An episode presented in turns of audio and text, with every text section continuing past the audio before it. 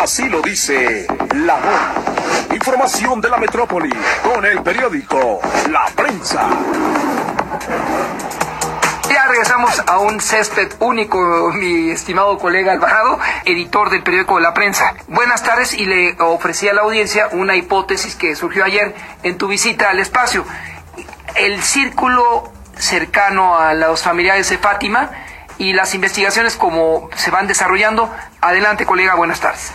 Buenas tardes, Federico. Buenas tardes, amigos Rodescuchas. Así es, efectivamente, la investigación de la Fiscalía General de Justicia de la Ciudad de México apunta a que esta eh, situación complicada del asunto de Fátima, pues está relacionado con alguien cercano a la familia y resulta que, pues, esta una mujer que vendía frituras afuera del colegio Enrique Repsamen es buscada por agentes de la Fiscalía General de Justicia de la Ciudad de México debido a que es señalada como quien se llevó a la pequeña Fátima de siete años de edad, cuyo cadáver apareció cuatro días después de haber sido privada de su libertad.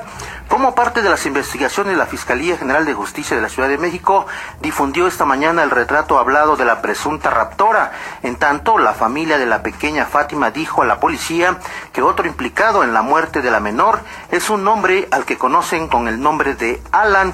Diligencias en, gabinete y campo del, eh, de elementos de la Policía de Investigación permitieron determinar las actividades que desempeñaba la mujer de entre 42 y 45 años de edad en la institución donde estudiaba la pequeña Fátima. Después de obtener material videográfico de cámaras públicas y privadas, policías obtuvieron la media afiliación de la implicada, así como una posible ruta de escape. Con los datos obtenidos se entrevistó a padres de familia y personal académico del centro educativo.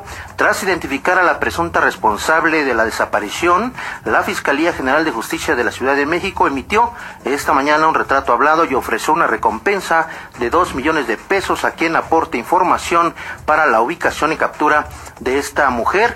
Alrededor de las 13 horas está programada una misa de cuerpo presente en el domicilio de la estudiante Fátima y posteriormente será sepultada. En tanto, las investigaciones continúan para tratar de localizar y detener a los autores materiales del crimen de Fátima. Y más información relacionada con eh, casos de secuestros contra mujeres. Resulta que la Asociación Civil Alto al Secuestro señala que en los últimos días se ha visto cómo se acentúa la violencia contra las mujeres, los grandes esfuerzos de las víctimas y la sociedad civil no han hecho eco en la voluntad política para implementar una estrategia integral para prevenirla y erradicarla.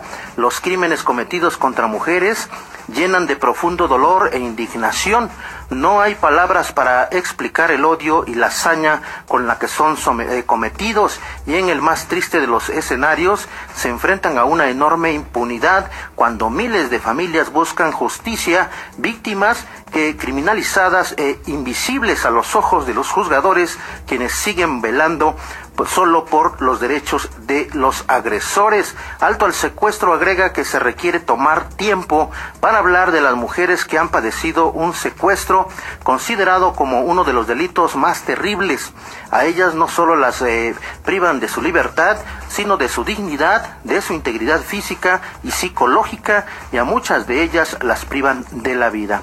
El 90% de las mujeres que fueron secuestradas durante el 2019 también sufrieron violencia sexual. Lamentablemente casi ninguna lo denunció y no se puede culparlas por no hacerlo. Se puede culpar a los delincuentes que las agreden, al sistema de justicia que les falla y la sociedad que las eh, revictimiza. Señala, en el 2018 se registraron 1.834 secuestros, de ellos 330 fueron cometidos contra mujeres, lo que equivale al 17.9%. En el 2019 se reportaron 1.887 casos, de los cuales 410 fueron en perjuicio de mujeres, equivalente al 21.7%, es decir, cada vez más mujeres son víctimas de ese delito. Y durante el 2019 el secuestro de mujeres se incrementó en 15 estados de la República, prácticamente en la mitad del país.